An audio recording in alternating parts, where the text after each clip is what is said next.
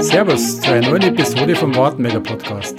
Heute sprechen wir mit dem ersten Vorstand der Solidarität Wartenberg, Markus Rende, über den Radsport in unserer Marktgemeinde.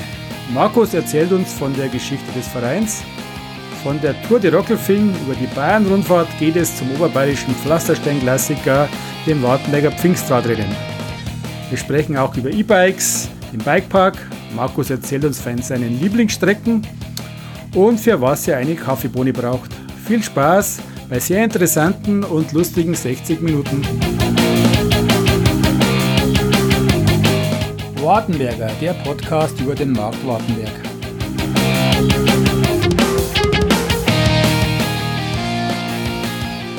Servus zur neuen Episode vom Wartenberger Podcast. Heute geht es ums Radlfahren in Wartenberg. Und dazu haben wir uns einen wirklichen Experten eingeladen, an Markus Remde. Markus ist der erste Vorstand von der Soli. Servus, Markus. Ja, servus, grüß euch zusammen. Du, meine erste Frage gleich, was heißt RKB Solidarität? Also ausgesprochen heißt es halt Rad- und Kraftfahrerbund Solidarität Wartenberg e.V. Und das kommt eigentlich daher, äh, weil es eigentlich früher mal in Deutschland, beziehungsweise ist das heute noch so, gibt es eigentlich zwei nationale Verbände. Also es gibt einen WDR, das ist der Bund Deutscher Radfahrer, der halt eigentlich dann die Radlfahrer äh, zu den Olympischen Spielen schickt, der halt das Reglement macht und so weiter. Und dann gibt es eben auch Landesverbände wie einen Bayerischen Radsportverband. Und früher war es halt so, dass eigentlich der führende nationale Verband eben diese, der RKB Solidarität Deutschland e.V. war. Und da war Wartenberg ab dem Jahr vermutlich 1927 ein Ortsverband davon. Und daher kommt eigentlich der Name. Und in den Jahren davor hat man eigentlich als Radsportclub Wartenberg firmiert. Aber wie gesagt, die Geschichte ist ein bisschen wechselvoll. Äh, es hat zwischendrin ja einmal den Verein dann einmal wieder nicht gegeben, weil ja zwei Weltkriege waren. Und somit hat sich dort das eigentlich immer mal wieder verändert. Aber ab dem Jahr, äh, also ab die 20er Jahre, Jahr 27 war es dann eigentlich dann äh, die Solidarität und die waren eigentlich eine Vertretung äh, nicht nur für Radlfahrer, sondern auch eben für Kraftfahrer. ja, interessant. Ähm, ab wie weit geht es zurück? Ich glaube, ich muss lesen von 1908, dass da die ersten Aufzeichnungen gibt. Ja, genau. Also sagen wir mal so, äh, bei uns auf der Homepage und äh, bei der Historie, die da beschrieben ist, die haben natürlich unsere Altvorderen äh, gestaltet. Ich bin ja auch erst seit 2012 halt Vorsitzender ich konnte jetzt das auch nicht alles ganz genau überprüfen, wie das war, aber wir haben tatsächlich Bildmaterial halt aus 1906, 1908, ähm, beziehungsweise noch alten Schriftverkehr, wo eben zu irgendwelchen Fahnenweihen dann Einladungen halt äh, geschrieben worden sind. Und es gibt halt auch noch alte Standarte, da steht halt drauf, äh, Radfahrerclub Wartenberg 1896 bis 1902.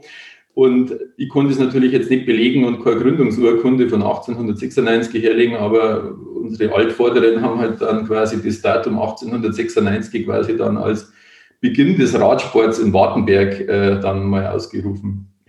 Und das ist dann wirklich wegen der sportlichen Betätigung gegründet worden, keine anderen? Ja. Also in den Unterlagen, die wir zur Verfügung haben, heißt halt eben, dass halt äh, Wartenberger Burschen und Mädel äh, dort zusammengekommen sind, um halt miteinander Radsport zu betreiben und Ausfahrten zu machen und also Wettbewerbsfahrten halt zu machen. Ähm, so in die 20er Jahre hat es auch noch ziemlich, da hat es noch einige so Rennbahnen gegeben, also mit Steilkurven und so weiter. Also das haben die auch betrieben, weil es dann nämlich im Moosburger Rennbahn gegeben hat in die 20er Jahre. Die ist dann, glaube ich, dann äh, nach dem äh, Zweiten Weltkrieg dann irgendwie weggekommen, aber die haben, sind also auch nach Moosburg rübergefahren und äh, haben da also quasi Zeit gefahren auf der Bahn. Cool, ja. Und was, äh, was macht dann der RKB in der heutigen Zeit? Was sind eure Hauptaktivitäten? Ja, genau. Also grundsätzlich ist es halt so, über die Jahrzehnte hat sich immer das Tätigkeitsfeld immer ein bisschen äh, geändert. Also das, wie ich es jetzt gerade beschrieben habe, in die 20er Jahre sind die wirklich viel Radl gefahren. Äh, in die 30er Jahre auch noch. Und klar, dann war die Unterbrechung halt im Zweiten Weltkrieg, da war der Verein ja verboten, weil praktisch dieser Rad- und Kraftfahrerbund, der stammt eigentlich aus der Arbeiterbewegung, also die waren eher, sagen wir mal, im politischen Spektrum waren die eher links und darum sind die halt dann im Dritten Reich verboten gewesen. Und man hat sich dann eigentlich erst wieder Anfang die 50er Jahre dann wieder getroffen und den Verein dann wieder aufgenommen. Und in die 50er, 60er Jahre, hat man also dann äh, tatsächlich so Kraftfahrgeschichten gemacht, also irgendwelche Geschicklichkeitsfahrten, Trial ähm, und irgendwelche Orientierungsfahrten. Und ab die 70er Jahre war ja dann die große Zeit mit den Volkswandertagen, die man da gemacht hat. Äh, das waren ja also Veranstaltungen, wo 2.000, 3.000 äh, Teilnehmer eigentlich da waren in Wartenberg. Und seit den 90er Jahren ist jetzt eigentlich so, dass wieder eigentlich der Radsport da im Vordergrund steht. Also man hat da ja dann wieder angefangen mit den Mountainbike-Rennen, die gemacht worden sind. Machen wir zurzeit äh, nimmer. Ähm, es ist dann 97 das Pfingstradrennen dazugekommen, das eigentlich unser größtes und Hauptevent eigentlich ist, wo wir die meiste Arbeit damit haben.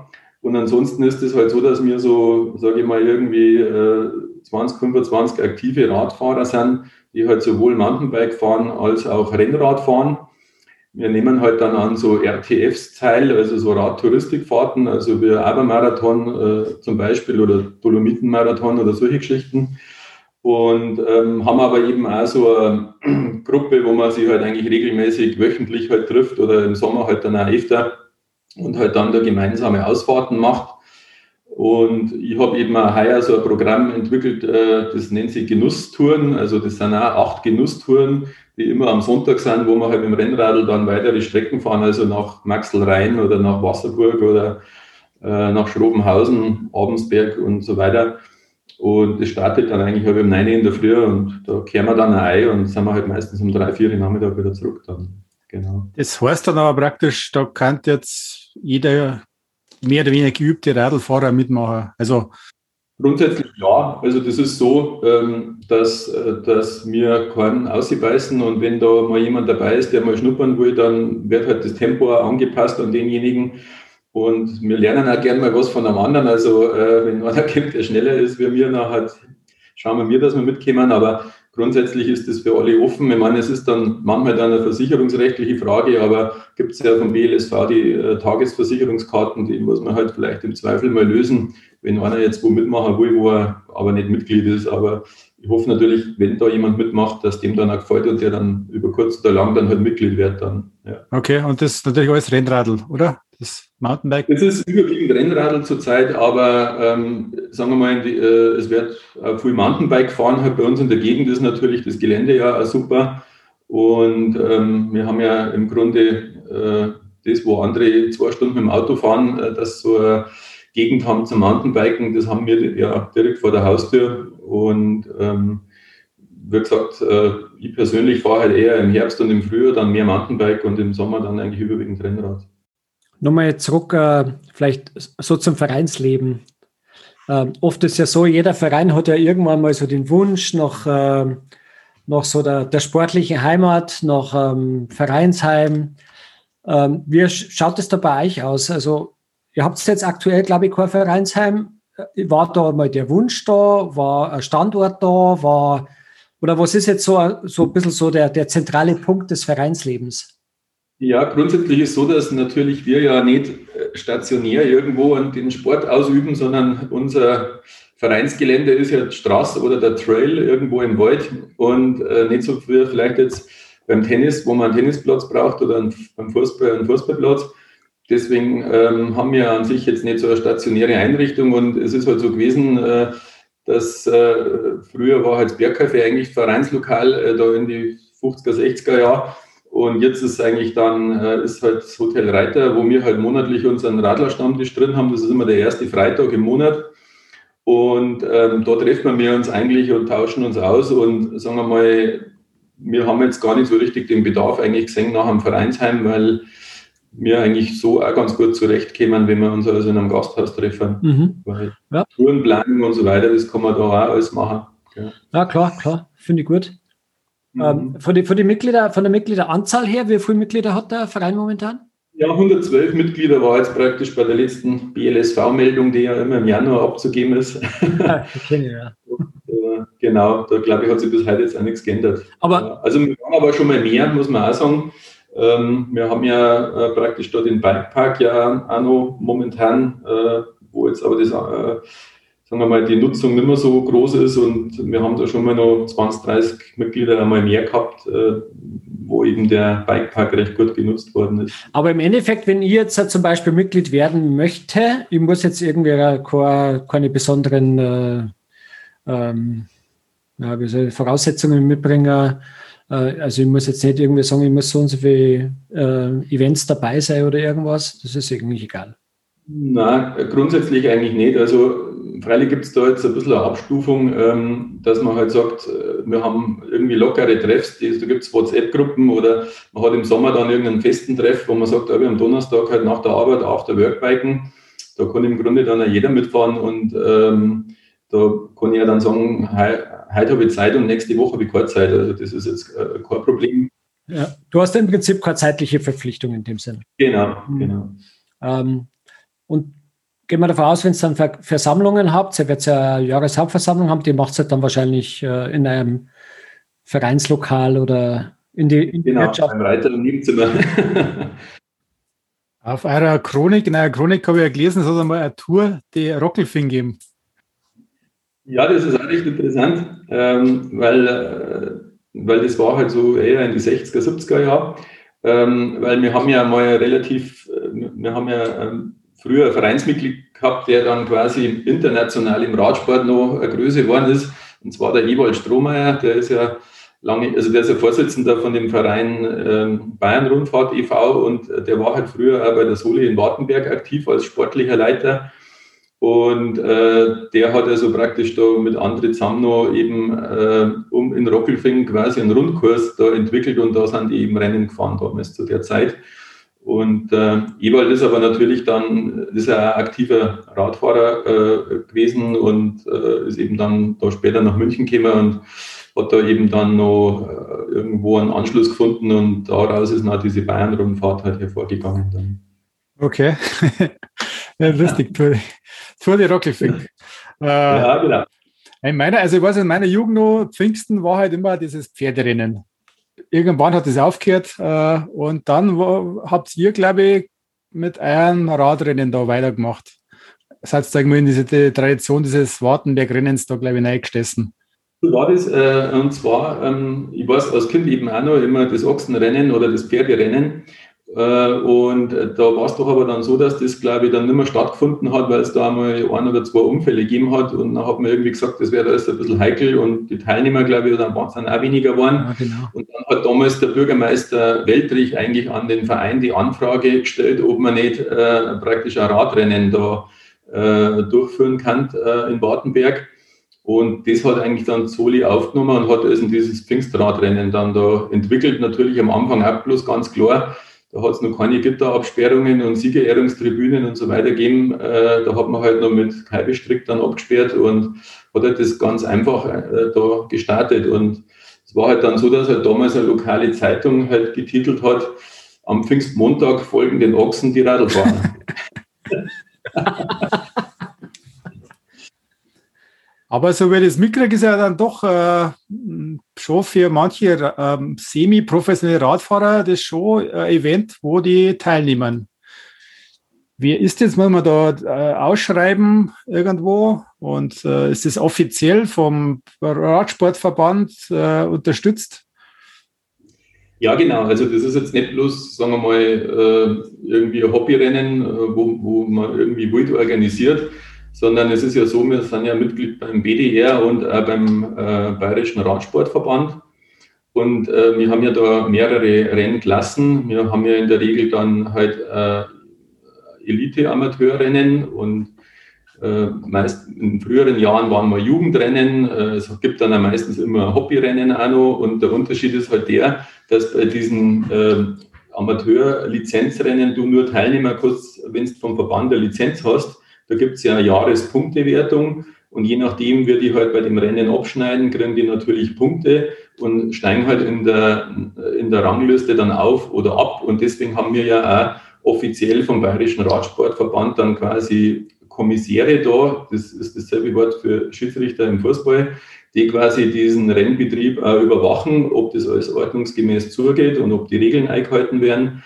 Und, und äh, dementsprechend ist das jetzt nicht einfach äh, ein Rennen, wo wir das machen können, wenn wir wollen, sondern es gibt halt da äh, Vorschriften, also die sogenannte WB Straße, das ist halt die Wettkampfordnung für Straßenrennsport und die muss man halt bei der Durchführung von dem Rennen auch einhalten als Veranstalter. Und wenn halt da was schief geht, dann kann man sich da natürlich auch Probleme einhandeln, äh, weil das natürlich alles dann versicherungsrechtliche Fragen auch sind und äh, ja. Eben äh, Dinge, äh, wo man sagt, man muss schon einen bestimmten Qualitätsstandard eigentlich einhalten. Dann. Also zu dem Pfingstradrennen habe ich zwei Fragen. Ähm, auf der einen Seite, ich meine, ich bin ja jetzt ja da und ich schaue es mir ja unheimlich gern an, weil es sehr kurzweilig ist. Ja, es, es redet sich immer irgendwas und das wird auch unheimlich gut moderiert, muss ich auch mal sagen. Mhm, okay. Und ähm, ich weiß, dass das, also ich kann mir schon vorstellen, dass das auch versicherungstechnisch echte Herausforderung ist, wo du dann so als Vorstand also ein bisschen, ich weiß nicht, ob, man da ein bisschen so mitschwitzt, während die, die, die oberste Kategorie, also die wirklich die, die, die absoluten Spitzenfahrer, die da beim, Spitz, äh, beim Pfingstradrennen dabei sind, ähm, ich finde es äh, sehr beeindruckend, dass man sowas überhaupt, dass man sowas macht, weil ich kenne ja viele Sachen, äh, wo man dann sagt, oh, na, dieses Risiko ist mir zu groß, das mache ich nicht. Mhm. Ja. Ähm, ist, das, ist das tatsächlich so, wo du dann sagst, boah, ich als Vorsitzender, ich muss das dann irgendwo auch irgendwo vertreten, oh, das ist mir ein bisschen zu heiß? Ja, grundsätzlich ist das schon richtig, äh, dass man an sich immer froh ist, wenn der Pfingstmontag äh, dann rum ist auch und alles gut gegangen ist und äh, außer dass vielleicht einer sich das Knie aufgeschürft hat oder ein Ellerbogen, äh, dann nicht mehr passiert ist. Aber wir haben natürlich in den letzten Jahren auch schon den einen oder anderen Sturz gehabt, irgendwie mit einem Schlüsselbeinbruch oder solche Dinge, aber halt zum Glück nichts Schwerwiegenderes. Und äh, das ist eigentlich äh, der Punkt. Ich meine, die Rennen werden natürlich über den Verband alle versichert. Ähm, man kriegt natürlich vom Landratsamt einen riesen Auflagenkatalog. Wir müssen das Ganze ja dann nur beim Straßenbauamt genehmigen lassen, weil da ja unten die Strogenstraße ja eine Staatsstraße ist. Und ähm, wir müssen natürlich äh, eine ärztliche Versorgung vorhalten. Also wir haben ja immer direkt einen Rennarzt an der Strecke. Wir haben jetzt, äh, seitdem ja jetzt die Johanniter dann in Wartenberg ja einen Ortsverband haben, die haben uns also dankenswerterweise dann immer unterstützt mit einem Sanitätsfahrzeug. Aber das musst du halt alles an der Strecke vorhalten und gewährleisten, wenn du so ein Rennen halt äh, äh, stattfinden lassen willst. Du musst bestimmte Meter an Gitter haben, wo du abgitterst. Mhm. Ähm, das ist also, du musst Übergänge haben, die halt äh, durch ähm, Helfer oder durch äh, Aufpasser halt ähm, beaufsichtigt werden, dass da nicht wild irgendwelche Zuschauer über die Straße rumlaufen. Und das musst du halt alles gewährleisten. Und äh, gut, wir machen es nach bestem Wissen und Gewissen, aber sicherlich vermeiden kannst du es nicht, dass irgendwann mal was passiert, ja. Da habe ich nochmal eine Frage, was mir halt aufgefallen ist, weil es, es, das Wetter war ja oft mal nicht so optimal, es war knieselt oder mal kränkt. Ähm, wie ist es von der, von, der, von der Strecke her? Du hast ja im Prinzip von unten von der, von der Kreuzung von der Stromstraße bis nach oben ein Kopfstaubpflaster und da brettern die ja mit einem wahnsinnigen Tempo auch drüber, wo es bergauf geht. Das ist ja nochmal, war das einmal so ein Thema, dass man sagt, boah, das können wir echt, also wenn das Wetter so schlecht ist und dann wird es so rutschig, äh, weil das ist ja dann schon mal nochmal eine zusätzliche Gefahrenquelle. Ja gut, grundsätzlich ist natürlich so, dass halt die, äh, die Kommissäre eigentlich die Entscheidung treffen, wann ein Rennen äh, abzubrechen ist und wann es zu gefährlich wird und äh, wann man es nur durchführen kann. Zum Glück war es jetzt bisher immer so, äh, dass nur durchgeführt worden ist. Ich kann mich schon erinnern, ich glaube 2015 war das, da wo direkt so Graupelschauer und so weiter waren und Windböen. Da war es wirklich kurz davor, dass Abbruch geworden war.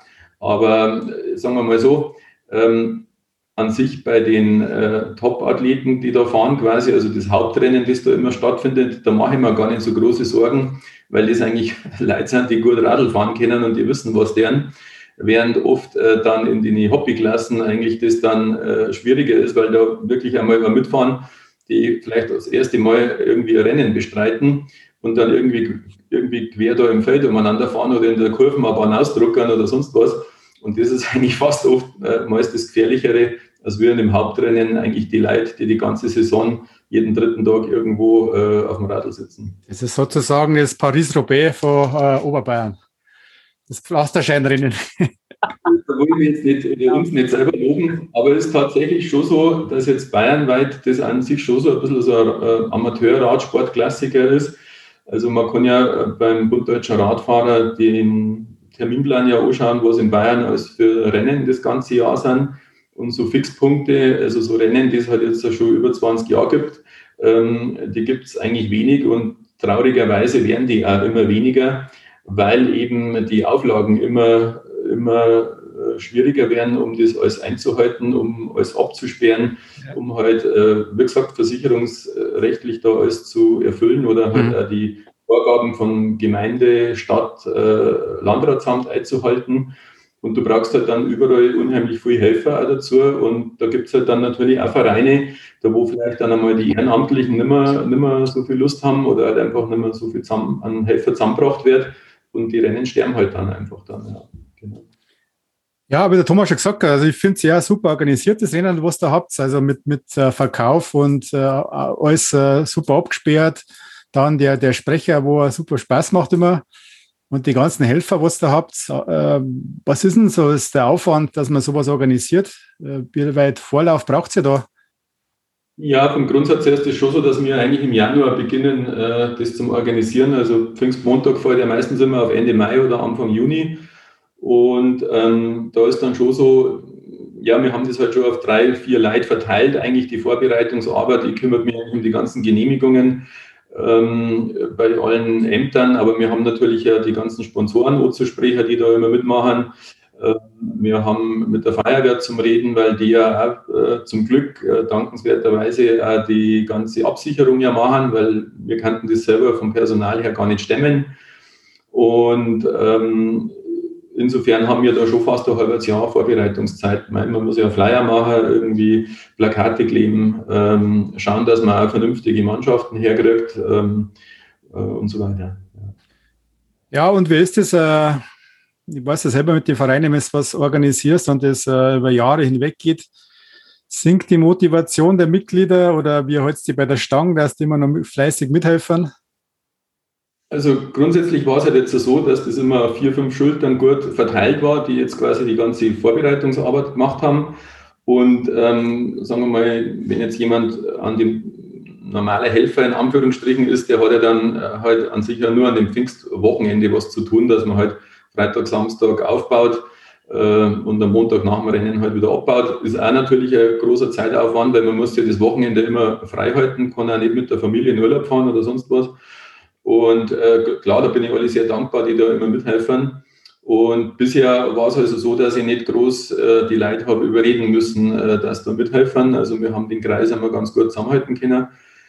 Wobei ich natürlich jetzt mit Corona dann schon irgendwie ein bisschen gespannt bin, wie das dann so weitergeht. Ich denke, das Problem werden vielleicht mehr Vereine haben, dass einfach äh, das oftmals so ist, wenn Dinge irgendwann mal nicht mehr stattfinden. Und jetzt ist halt schon das zweite Jahr, wo eben kein Pfingstradrennen mehr ist ähm, ob man dann halt irgendwann wieder die Kurven kriegt und alle wieder äh, ins Boot holen kann, dass dann auch wieder weitergeht. Und äh, das ist halt so die Frage. Ja, da, bin ich mir, da bin ich mir ziemlich sicher. Also ich glaube, wenn das jetzt mal wieder hoffentlich dann irgendwann einmal wieder stattfindet, dass die, dass die Leute ziemlich froh sind, wenn sie mal wieder raus können und sehen wir wieder so ein Event. Ja. Also da habe ich jetzt weniger Bedenken. Ja. Hoffe ich zumindest. Und ich hoffe es auch so, ja, genau. Die Wartenberger halten ja alle zusammen irgendwo, weißt du schon? Also da wenn was los ist im Markt, dann sind wir schon wieder da. Also ich hoffe zumindest, dass das jeder. Ja, mir geht es jetzt nicht nur um die Zuschauer, da mache ich mir keine Angst, aber halt, dass die Helfer halt vielleicht sagen, ja gut, jetzt bin ich gewöhnt, dass ich Pfingsten was anderes mache, jetzt mag ich nicht mehr. Ja. So, also, ich bin aufs Peloton-Bike umgestiegen, ich mag jetzt nicht mehr. ja, ich will jetzt mehr selber fahren, als ich arbeiten. Ich habe noch eine kleine heikle Frage zu der ganzen Geschichte, äh, Radrennen in Wartenberg. Ähm, habt ihr Probleme mit Doping? Das ist Dauerthema im Radfahren. Oder nervt es Sie schon? Ja, genau. Das ist jetzt so eine Frage, die macht mich gleich mal leicht aggressiv, weil es halt eigentlich so ist und das finde ich ein bisschen unfair, dass eigentlich, ähm, wenn es um Radsport geht, sofort immer das Wort Doping dann gleich hinterher erfolgt, weil es eigentlich viele andere Sportarten gibt, wo die Probleme vielleicht genauso groß sind, aber da wird halt eigentlich äh, drüber hinweggegangen. Aber sagen wir mal so, ich habe jetzt hier in Wartenberg noch nie irgendwie äh, den, oder wir hatten noch nie den Fall, dass hier um Doping gegangen ist. Klar, muss man sagen, ist ein Amateurbereich. Da gibt es nicht äh, irgendwie von der nationalen Dopingagentur jetzt irgendwie vorgesehene Kontrollen. Die äh, Fahrer müssen alle den äh, BDR Anti-Doping-Code unterschreiben. Und ob sie sich daran halten, weiß ich natürlich dann auch nicht. Aber grundsätzlich klar ist das wahrscheinlich überall im Amateursport so, dass das eine Grauzone ist. Äh, ich weiß nicht, was die Gewichtheber alle machen und was. Möchtest du gar nicht wissen. Äh, in der Pause machen im Amateurfußball und ähm, wie gesagt, da kann ich dann eigentlich auch nicht mehr dazu sagen. Naja, ja, schwieriges Thema. Ähm, wie ist eigentlich die Entwicklung von diesem Pfingstradrennen? Steigt die Zahl der Teilnehmer, sinkt oder ist das immer so stabil? Ja, grundsätzlich ist so, dass eigentlich schon mal viel mehr Teilnehmer da waren, weil es eben auch in Bayern früher viel mehr aktive Radfahrer gegeben hat. Also es ist schon so, dass die Zahl äh, der äh, Personen, die halt wirklich eine Lizenz lösen äh, und Rennen bestreiten, tendenziell eher weniger wird. Und ähm, und da eigentlich schon ein Rückgang zu verzeichnen ist. Ja. Leider. Umso, umso besser finde ich, was ihr vor, weiß ich nicht, zwei, drei Jahren gestartet habt, ähm, anzufangen mit den, mit den Jungs, besonders mit, mit der Jugend oder mit dem Kinder, dieses Kinderrennen, finde ich irgendwie eine ziemlich coole Aktion. Ja, genau, das ist ja eine Aktion, die jetzt nicht wir allein erfunden haben, das nennen sie ja fette Reifenrennen weil es eigentlich um das geht, dass die Kinder so einen ersten Einstieg finden sollen, irgendwie ins Radl fahren. Und darum sagt man fette Reifen, weil man da halt einfach mit alle Rädern mitfahren darf, die eben gerade keine Rennradl sind mit ganz schmalen Reifen, weil es nicht so sein soll, dass der Papa erst da das Radl kaufen muss, äh, damit man da teilnehmen kann. Und äh, deswegen fahren die halt in der Regel mit einem ganz normalen Mountainbike rum, mit dem sie in die Schule fahren. Und ähm, wie gesagt, äh, das äh, ist eigentlich äh, eine Art, äh, die Kinder da heranzuführen, was eigentlich überall ganz gut ankommt. Ja. Mhm. Ich glaube, der Zuspruch war ja eigentlich auch ganz gut, oder? Ja, eigentlich schon. Also wir haben ja dann immer äh, eine bestimmte Maximalteilnehmerzahl äh, festgelegt, weil man ja irgendwie, muss man ja mal sagen, das darf ja nicht in der Chaos ausarten. Ähm, aber diese Maximalzahl, die haben wir eigentlich immer erreicht. Also es hätten eigentlich immer fast noch ein paar Leute mehr fahren wollen. Ja. Okay. Habt ihr eigentlich selber im Verein so äh, sogenannte Punkte, Radfahrer, so Rennfahrer, so Lizenzfahrer? Lizenzfahrer? Ja, genau. Also da muss man jetzt sagen, das ist jetzt bei uns, äh, weil wir eigentlich ja nicht nur, wir sind nicht ein reiner Sportverein, sondern eigentlich auch so ein Traditionsverein und Gesellschaftsverein. Wenn man über die Jahrzehnte so zurückblickt, was man alles so gemacht hat und wir haben halt keine gewachsene Struktur, äh, wo man sagt, wir haben fest einen, einen, Trainer, der sich um Jugendliche kümmert. Ähm, äh, wir haben irgendwie da eine Sichtung, sondern an sich sind wir lauter Hobbyfahrer, die halt äh, aus Spaß an der Freiheit fahren. Und wir haben natürlich über die Jahre immer mal wieder Leute gehabt, die da gut geworden sind, aber die sind dann eigentlich immer zu anderen Vereinen dann gewechselt, weil halt bei uns da an sich der Unterbau zu gering ist. Also die sind halt dann zum Team Bayer Landshut gegangen oder halt noch zu den Eringer zum Beispiel. Mhm. Aber wie gesagt, klar, war das schön, wenn man sagt, man darf das so weiterentwickeln können. Aber Gott, mir persönlich fällt da die Zeit dazu und ähm, ich denke mal so über die Jahre hat es das schon immer mal wieder gegeben, aber meistens ist es dann halt so, dass wenn halt Eltern im Verein sind, die Kinder haben, die da interessiert sind, dann äh, ist da mal wieder mehr los. Und wenn das nicht der Fall ist, dann ist mal wieder weniger los. Mhm. Weißt du, es gerade gesagt hast, da fehlt dir die Zeit dazu. Ich meine, du bist äh, Wirtschaftsprüfer, glaube ich, ja? Ja, richtig, ja. Und äh, die Frage stellt man eigentlich jeden Vorstand äh, von einem Verein. Also, was sind so die Tätigkeiten und der Zeitaufwand? Was hat dich dazu bewogen, dass du das Amt übernimmst? Äh, vielleicht von der Richtung ein bisschen was? Ja, grundsätzlich ist es halt so äh, gewesen, äh, ich habe ja gesagt, dass der Verein halt schon über Jahrzehnte besteht und es war halt dann so, Anfang die 2000er Jahre, dass halt an sich da ein bisschen eine Überalterung da war im Verein und ich bin ja quasi da 2000 schon eingestiegen, weil ich eben früher auch bei der Bayern-Rundfahrt mitgearbeitet habe, mit noch ein paar andere und wir sind halt bei der Soli da eingestiegen, weil wir uns eben dann auch um das Pfingstradrennen da kümmert haben und da noch ein paar Schritte nach vorne damit äh, gemacht haben dann. Und äh, wie es halt dann so ist, der Ebner Sepp war halt der Vorgänger von mir und der hat halt dann auch irgendwann mal gesagt, aus Altersgründen, äh, er, er will halt gerne jetzt mal den Stab weitergeben. Und äh, meistens ist ja dann so, dass man in der Runde dann nicht gleich fünf hat, die da hier schreien. Und ich war halt vorher schon Kassier und Schatzmeister. Und ähm, mein Gott, da habe ich eh schon relativ viel Arbeit irgendwie gehabt damit. Und ähm, dann habe ich mir halt gedacht, ja gut, dann kann ich Vorstand auch machen. Und, äh, und ähm, klar hat sich dann das Tätigkeitsfeld ein bisschen äh, geändert, äh, weil dann der Kassier der Ebner an die ist. Aber, aber grundsätzlich habe ich die meiste Arbeit mit dem Pfingstradrennen eben und ansonsten übers Jahr verteilt sich das ziemlich gut. Der Schauerklaus ist der sportliche Leiter, der, der macht die ganzen Touren, äh, der ist eigentlich ein bisschen der Treffpunkt bei dem draußen und ähm, wir haben einen Schweiger Robert, der mein Stellvertreter ist, der sehr viel macht und äh, Einladungen macht als Schriftführerin. Also es ist jetzt nicht so, dass ich da jede Woche da irgendwie stundenlang beschäftigt bin. Weißt du, was du jetzt gerade gesagt hast, der, der Schauerklaus. Und da ist immer die Frage, äh, Bikesport Schauer und äh, Team Schauer und wie spielt das dann zusammen mit dem Gesamtverein? Ja, genau. Das ist halt so, dass der Klaus ähm, halt äh, sportlicher Leiter schon lange Jahre im Verein ist.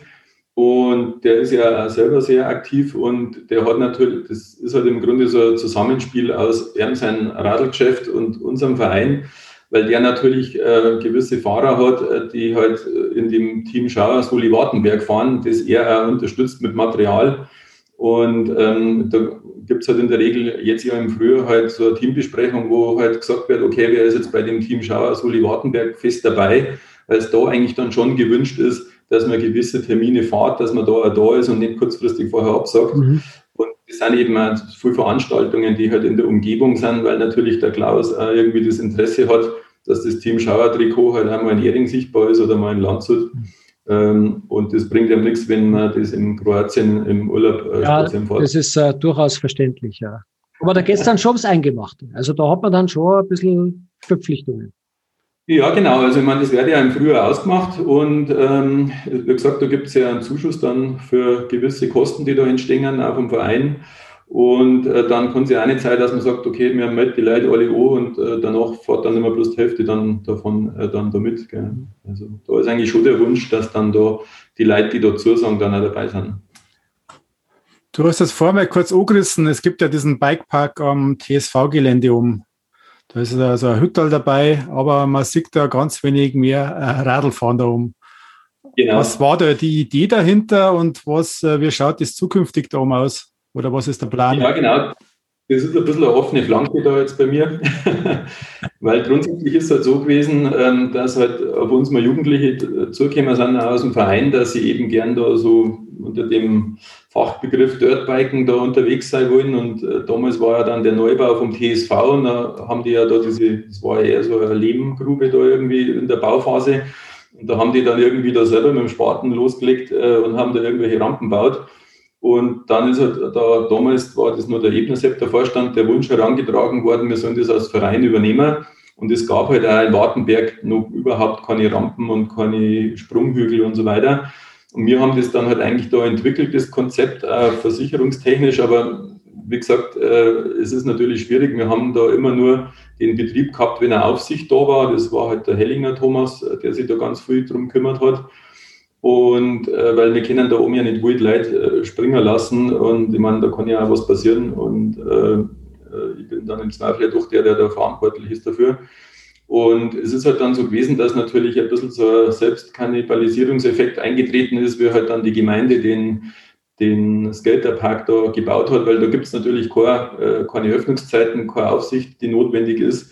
Und es ist natürlich verständlich, dass die Jugendlichen sich dann da aufhalten. Ich bin da äh, überhaupt nicht unglücklich, aber für unseren Bikepark war das natürlich ein bisschen so der Aderlass dann. Und äh, mein Gott, der Hellinger äh, Tom, der ist halt dann auch irgendwie beruflich mehr äh, in Anspruch genommen worden, hat dann Kinder gekriegt und so weiter. Der hat dann auch irgendwann gesagt, ich konnte es nicht mehr leisten. Und seitdem ist da oben eigentlich ein bisschen Flaute. Und wir sind uns gerade so am Überlegen, was wir eigentlich daraus machen, aber so eine richtige Idee haben wir noch nicht. Also ich gehe eher davon aus, dass der Bikepark an sich so eher nur noch schwerlich in Betrieb kommt. Ja. Mhm, mh. Gut, ja. Ähm, kurz einmal nochmal, du hast ja von der Bayern-Rundfahrt geredet. Äh, das Thema ist wahrscheinlich durch, oder? Das wird es in der Form nicht mehr geben. Ja, also es ist natürlich so, die letzte Bayern-Rundfahrt war 2015. Das hat ja eigentlich den Grund gehabt, weil der Hauptsponsor da ausgestiegen ist. Man hat halt dann keinen neuen Hauptsponsor mehr gefunden. Und das Ganze scheitert auch, oder das ist ein bisschen so ein Teufelskreis. Ähm, die Sponsoren kommen nicht, äh, weil man nicht im Fernsehen ist und äh, uns Fernsehen sagt, ihr müsst jetzt eigentlich die Produktion äh, zahlen. Und wenn ich halt keine Sponsoren habe, kann ich keine Produktion äh, zahlen. Und dann ist das irgendwie so ein Teufelskreis und aus dem kommt man halt schwerlich raus. Mhm. Und das war eigentlich im Grunde so das Ende von der Bayern-Rundfahrt. Und ähm, ja gut, jetzt sind es mittlerweile sechs Jahre, wo es nicht mehr ist. Und äh, viele von denen, es waren ja auch lauter ehrenamtliche Helfer, also um die 100, ja. die da mitgearbeitet haben jedes Jahr. Ja äh, das zerstreut sich natürlich dann auch. Ja, es schaut irgendwie, weil das Know-how, um so eine Rundfahrt zu organisieren, das ist ja quasi immer nur in Wartenberg. Und es waren ja ganz viele Leute aus Wartenberg, die da ja mitgefahren sind, der Löwe Markus und andere und geholfen ja. haben. Genau. Irgendwie schade, aber da hängt es wahrscheinlich doch am Finanziellen da. Hm. Genau, also das ist dann schon, muss man sagen, äh, der Punkt, ähm, dass halt bei uns das Fernsehen halt dann doch wieder sehr fußballlastig ist oder es gibt halt zwei, drei Sportarten, die halt im Grunde da alle Fernsehzeiten abräumen und ich meine, ich will ja gar nicht sagen, dass das immer alles dann in Radsport gehen muss, aber ich meine, man sieht ja vom Handball und vom Basketball auch nicht relativ viel. Ja, das stimmt. Das ist halt ein bisschen, oder vom Eishockey auch, ähm, also wenn da nicht irgend so ein Red Bull-Sender da ist, dann darf der vom Eishockey eigentlich auch nichts sehen. Also insofern ist das halt schwierig und wenn es aber dann äh, darum geht, äh, dass die sagen, wenn du beim Bayerischen Rundfunk da mal einen Termin hast, äh, du sollst deine Produktionskosten selber zahlen und für so eine einwöchige Rundfahrt werden dann 500.000 Euro aufgerufen, was man da braucht dafür, dann ist das halt nicht machbar. Hm. Ja.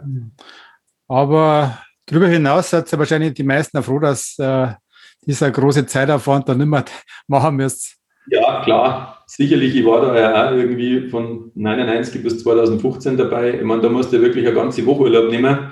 Und nachdem ich ja da der Kassier äh, war, immer von, dem, von der Rundfahrt, das ist ja quasi wie ein kleiner Betrieb, mhm. den man da nebenbei gemacht hat, mit monatlichen Umsatzsteuervoranmeldungen und Lohnabrechnungen und so weiter. Äh, klar, kann ich da nicht sagen, ich habe so auch nur Arbeit, also äh, von dem her kann ich das verschmerzen, dass ich das nicht mehr machen muss. Aber ihr habt ja sonst die Events als Verein, oder? Was, was macht ihr so über das Jahr hinweg noch? Ja, gut, also grundsätzlich ist es so, wenn ich halt den Terminplan anschaue, dann ist es halt so, dass wir halt diese Ausfahrten haben, diese Genusstouren, wo ich gesagt habe, wir machen immer eine Vereinsmeisterschaft. Äh, äh, wir haben jetzt die letzten Jahre dann auch so Mountainbike-Rennen, so vereinsinterne gemacht. Wir machen immer ein, zwei so Wanderungen, gerade vielleicht einmal im Winter, so eine Winterwanderung. Da ist eigentlich auch ganz interessant, dass wir eigentlich in der Umgebung von Wartenberg auch ganz schöne Orte haben, die man sich mal anschauen kann, wo man gar nicht dran denkt. Also wir waren schon zu Fuß in Rappolskirchen und haben uns da die Kirche angeschaut und uns halt da auch vom, äh, vom Pfarrer erklären lassen. Wir waren schon mal da in Hofstaring beim Bründel, was ja so ein alter Wallfahrtsort eigentlich ist, wo früher sogar von Wartenberg aus Wallfahrten hingegangen sind. Äh, wir waren einmal in Niederlernen, haben die Kirche geschaut, das war auch sehr kurios. Also früher in Berglern waren halt die Leute so arm, die haben sich halt eine Kirchenorgel gekauft aus Niederbayern, eine gebrauchte, da wo jeder zweite Ton fällt, weil dann war die Bilder. also solche Sachen erfahrt man eigentlich da, wenn man sich mal in der Umgebung ein bisschen kümmert und ein bisschen umschaut. Und das haben wir halt eigentlich jetzt immer ein bisschen äh, vorher vorbereitet und nachgefragt, wer uns wo was erklären kann. Und haben wir halt dann immer eine Wanderung hingemacht und sind wir auf dem Rückweg halt dann irgendwo eingekehrt dann. Ja, schön. Da fahren wir gleich was, lernt man was dazu. Ja, ja, und das direkt vor der Haustür quasi. Ja, du Markus, jetzt, äh, jetzt haben wir viel über den Verein geredet. Jetzt haben wir natürlich wissen, wir zwei, ich und der Thomas als Spitzen-Nicht-Radfahrer. Äh, wie hältst du dich fit über den Winter? Ja, gut, Winter ist natürlich ein bisschen schwieriger, nur dazu jetzt mit Corona, weil ja da drin eigentlich gar nichts mehr läuft. Ich bin halt jetzt tatsächlich daheim in meinem Büro auf der Rolle gefahren und äh, bin halt zum Joggen gegangen, irgendwie zwei, dreimal die Woche. Sonst hat er eigentlich äh, eh alles zugehabt. Ähm, klar, ich meine, wir haben ja nicht mehr so schneereiche Winter, man kann ja ganz gut Mountainbiken in die Wintermonate. Und aber ansonsten ist halt so, äh, wird zum Beispiel Klaus und Kollegen, also Schauer Klaus, die sind ja bei dem, beim TSV rum, sind ja also Spinningräder da, äh, die nutzen ja das zum Teil auch mit, wobei das ja jetzt in Corona-Zeiten auch nicht gegangen ist. Aber ansonsten, ja, Rolle und äh, äh, Laffer, das sind eigentlich die Dinge, die ich so im Winter mache. Ja, also die, die Spinningräder werden im Winter eigentlich ganz gut angenommen. Da sind auch viel von der Soli dabei. Ja, genau. Von dem her gesehen war das ja eine ganz gute Sache, weil man die Räumlichkeiten einfach hat. Genau. Aber wenn du jetzt, du, jetzt du so unterwegs bist, hast du da so ein bisschen eine Lieblingsstrecke, wo du jetzt da am liebsten umeinander fährst? Ja, genau. Also es gibt schon eigentlich äh, zwei Strecken. Das eine ist nach Wasserburg, fahre ich sehr gern. Äh, das ist also ein Sonntagstour, wenn man da hinten in Schwendeck über die Giebinger Buckel fährt und dann über die Innenschleife reinkommt, dann nach äh Wasserburg. Da gibt es dann immer ein Cappuccino und fahren rum über, praktisch über, über Isen oder was dann wieder heim. Und die andere Runde ist gern, weil es so schön durch Hallertau geht äh, und wenn man schauen kann, wie hoch ist der Hopfen schon gewachsen äh, ist, wenn man nach Mainburg fährt. Ja, ich finde das aber interessant, wie du sagst, das ist eine schöne Sonntagstour. Also wenn ich am Freitagabend losfahre, dann bin ich froh, wenn ich am Sonntag wieder daheim bin. Achso, okay. Ja gut, das sind halt die Lebenskilometer. aber, aber, bist du dann allein unterwegs oder fährst dann lieber, also lieber so ein Pulk, so ein bisschen? Ja, gut, das ist so, ähm, das ist unterschiedlich. Ähm, ich fahre mal ganz gern auch alleine, weil wenn ich jetzt irgendwie vom Büro am Kopf ziemlich voll habe und irgendwie viel los war, dann ist das auch schön, wenn man mal zwei Stunden irgendwie auf dem Radl sitzt und so das Hirn irgendwie mal irgendwie ausschaltet oder die Seele baumeln lässt. Ja. Aber ansonsten ist es sehr schön, wenn man eigentlich irgendwie zu dritt, zu viert fährt, weil man kann sich in der Führungsarbeit dann einmal abwechseln und man kann ja auch ratschen neben dem Radlfahren her und das ist eigentlich dann. Das finde ich, gerade in Homeoffice-Tagen finde ich das ganz angenehm, wenn man einfach mal so ein bisschen für sich selber genau. Kopf freibringt, ja. Mhm. Ja, ich kenne ja ein paar Radlfahrer. Mein Vater fährt ja, ist früher mal viel Rennradl gefahren. Und das war dann doch immer ein Haufen Schraubereigeschichten. Was ist das heutzutage noch für Aufwand, dass das Radl äh, technisch auf den Fit hältst, dass du das fahren kannst? Oder was machst du für Wartungsarbeiten nach dem Winter? Ja, gut, also ich weiß nicht, äh, zu welchen Zeiten du da deinen Vater beobachtet hast. Früher vielleicht nur mit geklebten Reifen war das natürlich alles relativ aufwendig. Aber man heutzutage ist halt so, ich meine, erstens haben wir einen super Radlservice da in Wartenberg, also da gebe ich halt einmal im Jahr das zum großen Check halt hin. Da darf ich jedem den Tipp äh, geben, nicht immer warten bis März oder April wird und wieder schön wird, äh, weil dann, äh, dann äh, wollen halt alle einen Radl gekriegt haben, sondern gleich irgendwie im Dezember irgendwie herrichten lassen, weil dann ist es halt einfach fertig, wenn man das erste Mal draufsteigen will.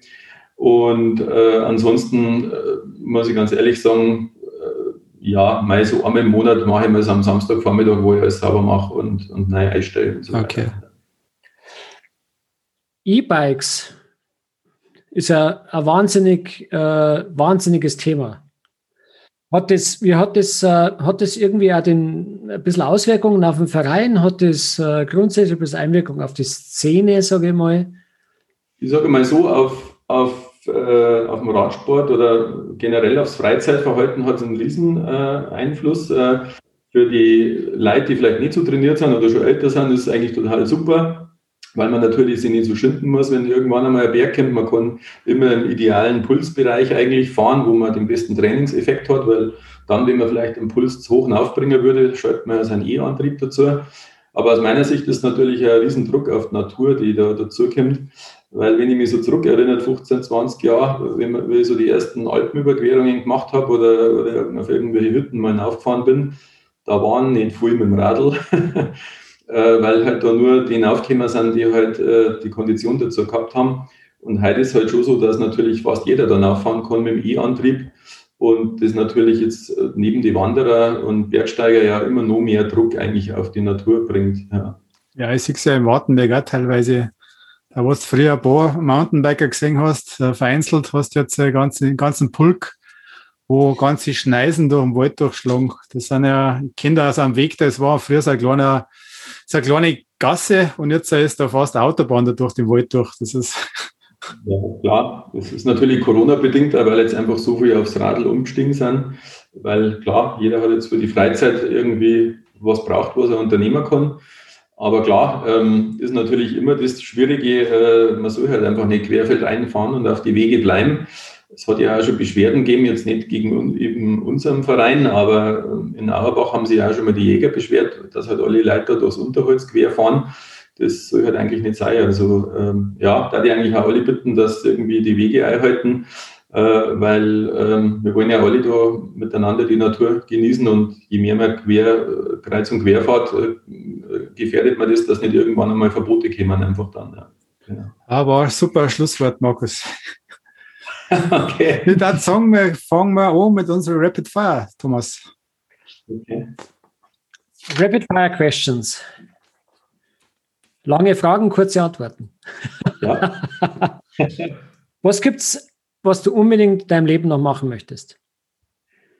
Ja, grundsätzlich ist so, äh, dass mir jetzt in der Corona-Zeit wieder klar war, dass man einfach Sachen nicht gemacht hat, die man sich schon lange vorgenommen hat. Und eine, eine Sache ist, dass ich eigentlich mal auf den Groß-Venediger aufsteigen will. Zwar natürlich mit, äh, mit Bergführer halt, weil das nicht anders geht. Aber von der Kondition denke ich, man müsste das der Backer.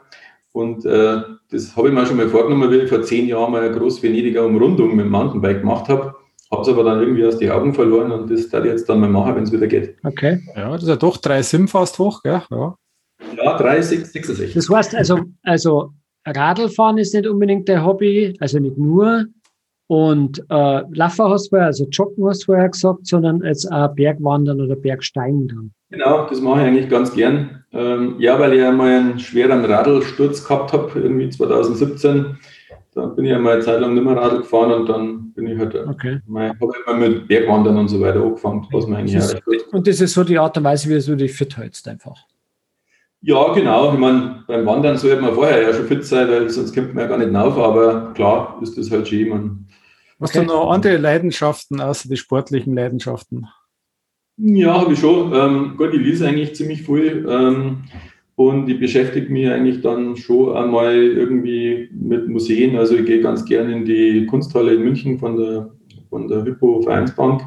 Die haben ja also halbjährlich wechselnde Ausstellungen, die ich fast immer besuche. Oder äh, es gibt ja immer vom äh, Landesamt für Denkmalschutz diese Landesausstellungen, die halt gemacht werden. Da schaue ich ganz gerne mal vorbei. Und ähm, ja, gut, ich beschäftige mich auch ein bisschen mit Oldtimer. Ich habe so einen, so einen alten Mercedes, wo ich ab und zu mit rumschraube. Aber es gibt schon was anderes wie Radlfahren. Auch. Okay. Dann äh, kommen wir zu unserer berühmten Frage: Hast du ein Morgenritual? Oder wie schauen die ersten 59 Minuten deines Tages aus? Danke, dass du nach 59 Minuten gefragt hast. Ähm, Grundsätzlich ist so, unter der Woche ist das sehr überschaubar, weil ich äh, tatsächlich nur ins Boot gehe, mich fertig mache, in der Arbeit fahre und in der Arbeit erst meinen ersten Kaffee trinke.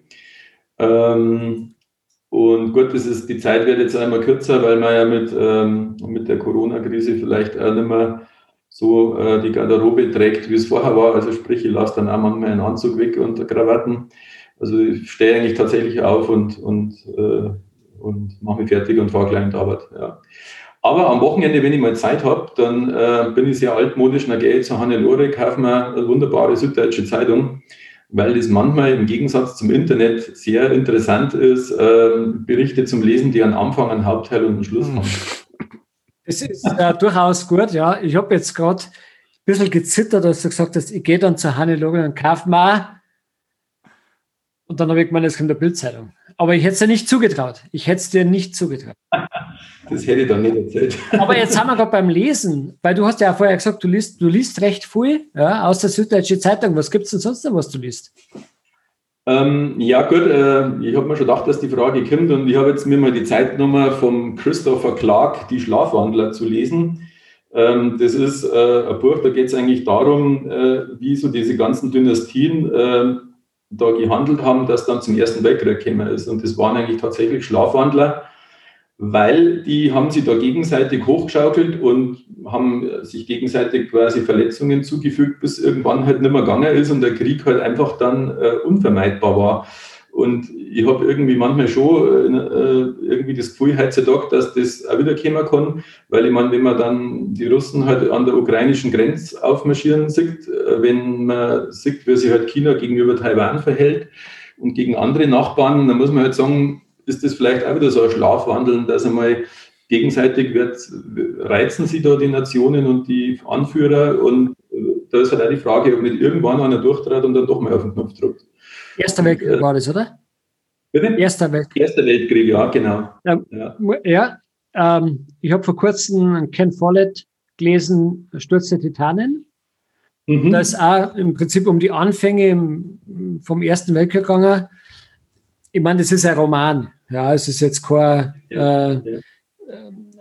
Also, das ist schon was anderes. Und, aber trotzdem kriegst du ein bisschen einen Eindruck, wie das alles angefangen hat. Ja, genau. Wie sich die Staaten gegenüber sich selber verhalten haben. Und das ist genau. wahnsinnig interessant, kann ich jedem empfehlen, einmal ähm, nicht nur irgendwie erster, erster Weltkrieg, sondern den Schritt davor wird es einfach ja, genau. unglaublich interessant. Schreibt der Christopher Clark eben auch, äh, was halt da im Vorfeld alles passiert ist, dass dann letztendlich irgendwann einmal ja. jemand halt äh, losgeschlagen hat. Und äh, das ist eigentlich das Gefährliche an dem Ganzen. Und ich, ich habe halt die Hoffnung, dass das nicht wieder passiert. Aber wenn man halt mal genauer Nachrichten irgendwie zuhört, wir haben oft so Momente, wo halt auch furchtbar gezündelt wird einfach. Mhm. Das stimmt, ja. ja. Hast du dann noch, äh, wenn du da viel liest, noch Zeit, dass du einen Film schaust oder Dokumentation, was du empfehlen kannst? Bei Filmen bin ich eigentlich schlecht. Also äh, was ich ganz gerne anschaue, sind tatsächlich Dokumentationen, wenn also so dreisat Thementag ist und es draußen regnet und man nicht zum Radlfahren gehen kann. Da war jetzt einmal am ganzen Sonntag irgendwie die Anden. Also so Berichte über halt über das Ausland, also über Land und Leute schaue ich eigentlich ganz gerne auf. Mhm. Was schätzt du an Wartenberg? Ja, in Wartenberg ist eigentlich das Positive, äh, dass man sagt, wir haben schon noch so eine, sagen wir mal, eine dörfliche Struktur irgendwo und sagen wir mal so der alte Kern der Wartenberger, die kennen sie ja alle und treffen sie immer in die verschiedenen Vereine und bei den verschiedenen Veranstaltungen. Und trotzdem haben wir aber eigentlich, äh, was man so an Versorgung braucht, alles da. Haben wir eine super Natur rundum, äh, was man jetzt auch wieder schätzen gelernt hat, wenn man halt einfach nur rausgeht und, und klein Wald ist, als wie wenn man irgendwo mitten in der Stadt drin wohnt. Und das ist eigentlich das Positive. Wenn du jetzt spazieren gehst, hast du einen Lieblingsplatz in Wartenberg, wo es dann. Ja, genau. Das wäre wahrscheinlich bei der Hälfte der Wartenberger so sein, dass wir gerne äh, Nikolaiberg aufgingen und Herz-Jesu-Berg. Also, das ist wahrscheinlich nichts Neues für euch. Ja, naja, wir warten aber immer nur auf irgendwie den ganz besonderen Platz. Also, ja. wird keiner verrohen, glaube ich. Jetzt Sonst überlaufen ist. ja. Ähm, Festveranstaltung jetzt mal, außer Pfingstrennen, ja, ähm, auf das du nicht verzichten möchtest? Ja, grundsätzlich ist es so, ähm, dass ich da ganz gerne eigentlich die Sonnenwindfeier mag. Ähm, da arbeite ich zwar ja einmal mit, meistens beim Ausschank, aber wenn man da mal fünf Minuten Pause macht und schaut, dann ist das halt natürlich vom Platz her super und es ist einmal eine Veranstaltung, wo nicht irgendwie wie am Volksfest alles mit Musik übertönt wird, äh, sondern da wo eigentlich das Feuer das äh, Ereignis ist und wo man äh, die Möglichkeit hat, sich gut zu unterhalten. Das haben wir wieder beim Seele baumen lassen, oder? Richtig, so geht's genau. mir. Hier hocken, Feier reinschauen. An Eberdinger, wir froh, dass er ist, dass das Feier so hoch ist. Genau. genau. Und, äh, und einfach genau, laufen lassen. Ja, das war recht, wenn es wieder mal war zum Feier. Ja, es ist draußen, vielleicht geht es ja bald wieder. Naja, es ist jetzt, äh, ich glaube, das vierte Mal hintereinander ausgefallen oder das fünfte Mal. Entweder war es wieder schlecht oder es. Äh, ja. ja. Was würdest du zukünftig für Wartenberg wünschen? Ja gut, ähm, Wartenberg soll halt irgendwie dran denken, dass halt praktisch das so wie es ist, dass das erhalten kann, also dass diese Feste, die wir haben, erhalten bleiben, dass auch die, sagen wir mal, die Rituale erhalten bleiben, ähm, die es halt in Wartenberg so, so gibt und äh, dass man halt, wenn dann was los ist, halt auch hingeht und äh, ähm, dass man halt einfach diese dörfliche Gemeinschaft halt erhalten kann. Du warst ja mal Gemeinderatsmitglied, ja? Auf das glaub, haben wir noch gar nicht gesprochen darüber, gell? Nee. Aber wenn du jetzt heute noch im Gemeinderat wärst und es da um Wartenberg geht, was dazu sagen, das war so dein Kernthema. Das habe ich dich ein bisschen überrascht, gell? aber es macht ja nichts. Richtig, weil ich habe äh, Zeiten, wo ich mir so ein Wahlprogramm überlegt habe, die sind jetzt doch schon ein paar Jahre her. aber mei, das ist halt natürlich schwierig. Also Grundsätzlich, glaube ich, sind die meisten Themen darum, wie es eigentlich mit der Bebauung weitergeht, weil halt natürlich ein unheimlicher Druck einfach da ist, weil sie im Grunde Einheimische ja hier eigentlich im Grunde gar kein Eigenheim schaffen können, weil es entweder gar nichts zum Kaffee gibt oder wenn, dann kann es keiner leisten. Und einfach auch der Druck vom Verkehr ziemlich zunimmt. Ich meine, wenn man die Strogenstraße sich anschaut, ich wohne da ja direkt, dann ist halt schon so teilweise, dass man halt irgendwie fünf Minuten braucht, bis man wieder über die Straße umgehen kann. Und äh, das sind schon so Dinge, wo man halt eigentlich irgendwie mal sich was überlegen müsste. Mhm. Ja. Wenn das du äh, Strogenstraße Einfahrt äh, äh, äh, Plakatwand aufstellen kannst, was darfst du denn aufschreiben? ja, da, war, woanders, war woanders Nein, da darf ich draufschreiben, äh, dass die Leute äh, zufrieden sein sollen weil ähm, ich stelle das schon immer wieder fest, dass halt so in der normalen Hektik alle, äh, also jeder will immer mehr, jeder äh, neidet, nicht jeder, aber viele neiden dann doch vielleicht am Nachbarn das, was der vielleicht mehr hat oder besser hat. Oder weil der einmal mehr in Urlaub fährt, wie man selber in Urlaub fährt. Und äh, da bin ich halt der Meinung, wir müssen uns mal wieder auf das besinnen, was wir eigentlich haben. Und es gibt auf der Welt wahrscheinlich nicht viele Länder, wo es besser ist. Es gibt aber sehr viele, wo es schlechter ist. Und das da müssen sich die Leute wieder bewusst werden, auch wenn es jetzt in der Corona-Zeit schwierig ist. Aber wir haben alle nur zum Essen, wir haben ein Dach über dem Kopf, äh, es muss keiner frieren. Äh, wenn ich da jetzt an Syrien denke, dann schaut es da ja ganz anders aus. Das war, ja, war sehr treffend, muss ich sagen. Ja. Ja, aber ich denke so, weil man irgendwie einmal das wertschätzen muss, was man hat. Ja, ich glaube, viele klagen auf einem sehr hohen Niveau. Ja, und über Dinge, die, über Dinge, die, wenn man es dann mal ganz genau nimmt, da gar nicht wichtig sind. Ja, das stimmt. Aber momentan ist es halt wirklich. Äh, es ist nervig. Es ist nervig, ja. Ja, und es ist, also nervig, glaube ich, trifft es am besten. Es ist nicht äh, äh, überlebensnotwendig. Aber es nervt, weil wir halt einfach viel von dem, was wir gewohnt sind, aufgeben. Im Moment. Ja, da stimme ich natürlich zu. Das geht ja mir genauso. Aber man muss sich doch immer mal wieder zurücknehmen und, und irgendwie nachdenken. Ja. Aber wenn wir so daheim sind, dann trinkt man ja oft einmal ein bisschen das, was zu der Frage, ähm, was ist so dein Lieblingsgetränk? Ja, gut, ich meine, wir kennen uns ja von diversen Veranstaltungen, ich trinke schon gerne mal ein Bier, aber ich habe ein Getränk, was ich ab und zu mir gerne mag, das ist eigentlich ein Sambuca mit Kaffeebohnen, weil, äh, weil äh, ich früher oft äh, in, in der Emilia Romana beim Rennradlfahren war und da war das eigentlich so abends mal an der Bar so das Standardgetränk und da denke ich dann immer ganz gern zurück. Glaubst du oder glaubst du nicht, aber wir haben irgendwo mal sowas drungen. Ah, okay. Und das war, ich weiß, ich glaube, das war ich habe mir gedacht, wie kann man sowas trinken? ich wollte jetzt mal was anderes erzählen als Weißwein und Bier. da hast du allerdings, da hast du allerdings recht. Dein Lieblingssong? Bitte? Lieblingssong, Lied? Was heißt das so? Ja, also gut, ich habe jetzt keinen Lieblingssong, aber mein Musikgeschmack ist doch ambivalent. Also ich mag ganz gern so Funk and Soul und äh, Hip-Hop äh, und also sowas wie Kraftclub zum Beispiel. Und auf der anderen Seite habe ich dann ein anderes, mag ich ganz gern U2 oder David Bowie oder solche Geschichten. Also, äh, was ich nicht mag, das ist so Hardrock und E-Gitarren. Und so. keiner, keiner zu hart beseitigt. okay. Ja. Dann musst du bei dir immer die Hölle sein, wenn du im Hineisel bist. Nein, ich muss jetzt auch nicht, aber ich sage, ich bin ja nach dem gefragt worden, was ich am liebsten Ja, ja, ist schon klar. Derzeit ist dann auch schon wurscht. Hast du eine Lieblingssportmannschaft? Ja, gut, das ist natürlich klar. FC Bayern äh, äh, verfolge ich jetzt auch natürlich am Fernsehen immer alles und bin ja ganz froh, wenn ich ja beim Hinterheisel einmal, zweimal im Jahr mal mitfahren kann ins Stadion. Hoffentlich kommt die Zeit bald mal wieder. Hm. Ja, wenn wir uns jetzt selber zerfleischen, der FC Bayern, dann. Ja, okay. Das ist wieder eine andere Sache. Wo ein Fenster aufgeht, geht das nächste. Äh, wo, es, wo, das eine Fenster zugeht, geht das nächste auf. Das, so ist das halt. Na gut, dann sind wir fast schon am Ende. Hast du noch Fragen an uns? Ja gut, ich äh, habe das ja irgendwie ganz abrupt irgendwie mitgekriegt, dass ihr da jetzt diese Podcasts macht. Äh, wie seid ihr da eigentlich drauf gekommen, dass das macht? Ich kann bloß der Michi beantworten. Ja, ich habe die Idee eigentlich schon länger gehabt, äh, dass ich sowas in der Richtung mal machen möchte, habe aber äh, denkt über das Programmieren, das ist, äh, da gibt es Millionen Podcasts, interessiert keinen. Und denke mal, das Einzige, was du vielleicht nur ein bisschen auskennst, ist über Wartenberg.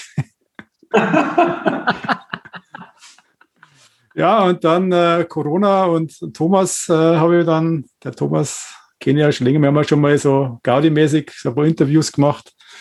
Mhm. Und den habe ich dann gefragt, ob er Bock jetzt mitmachen. Der war gleich ganz begeistert. Und dann, ja.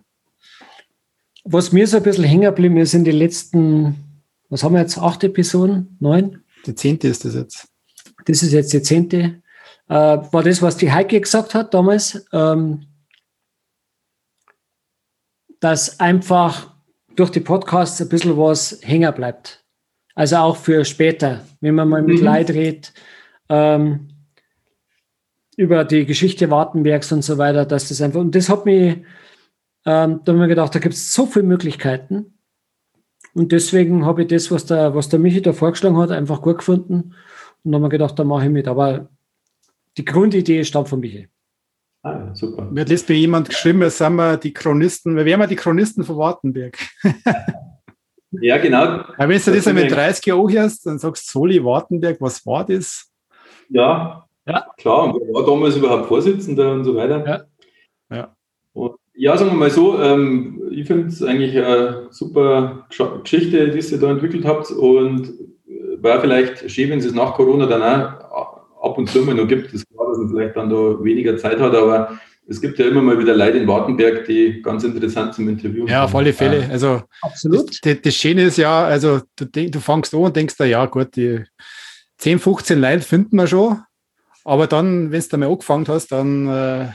liest der ganz anders Zeitung, äh, unterhältst dich ganz anders mit Leid und dann sagt er der, den Tipp, der ist ja interessant, dann befasst dich mit dem und dann, ich weiß nicht, wie viele Leute das wir auf der Liste haben jetzt, die wo wir mhm. abarbeiten könnten, Thomas. Ich glaube, okay. das sind schon 30. Ja. Ungefähr. Ich glaube jetzt auch ungefähr, jetzt sage ich mal, in der, in der, in der English Pipeline vielleicht drei oder vier, die wir jetzt in der nächsten Zeit machen. Mhm. Mhm. Aber haben wir gerade bei der letzten Frage, hättest, hättest du für dich persönlich einen Wunschgast? Ja, so direkt nicht. Mai, wer mir einfällt, äh, der ja auch Corona geplagt ist und so weiter, ist der Billmeier Wolfgang, ähm, mhm. weil der ja eigentlich auch über Land und Leute immer sehr gut Bescheid weiß und das ist, glaube ich, eigentlich eine interessante Person, wenn man den interviewen würde. Ja, super Idee, ja. Das, den das ist einer von denen, die auch auf der Liste stehen. Ja, ja, muss man mal okay. kontaktieren, das stimmt schon. Okay, gut. Super, dann sind wir am Ende, oder? Ja. Man schon. Also wenn ich jetzt Mitglied werden möchte, äh, was muss ich tun? Wen muss ich kontaktieren? Du kannst jetzt entweder ähm, äh, auf der Homepage die ummelden oder einfach auf die nächste Monatsversammlung zum Reiter reinkommen oder ähm, mir eine E-Mail schreiben. Okay, gut. Also wir verlinkt man natürlich alles in den Show Notes. Ah ja, wunderbar. Also ich sage mal danke, Markus. War super interessant wieder mal. Absolut. Ja, danke, dass ihr mich eingeladen habt. Und bis zum, bis zum nächsten Mal, ja.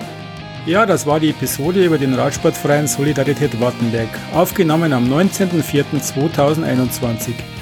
Vielen Dank fürs Zuhören und bis zum nächsten Mal. Ciao.